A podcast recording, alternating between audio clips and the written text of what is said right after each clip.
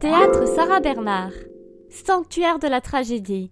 Tu peux pas louper le théâtre de la ville avec ses grosses lettres dorées. Il est construit en 1860 sous les ordres du baron Haussmann, comme son frère en face, le théâtre du Châtelet. Sarah Bernard, connue comme la Voix d'Or et élue meilleure tragédienne française du 19e siècle, lui donne son nom quelques années plus tard. Maintenant, tu peux y voir des pièces, des ballets et des concerts de tout genre de renommée internationale. Buzzy Tip. Rends-toi au deuxième étage du rang l'entracte pour découvrir la loge de Sarah comme à l'époque.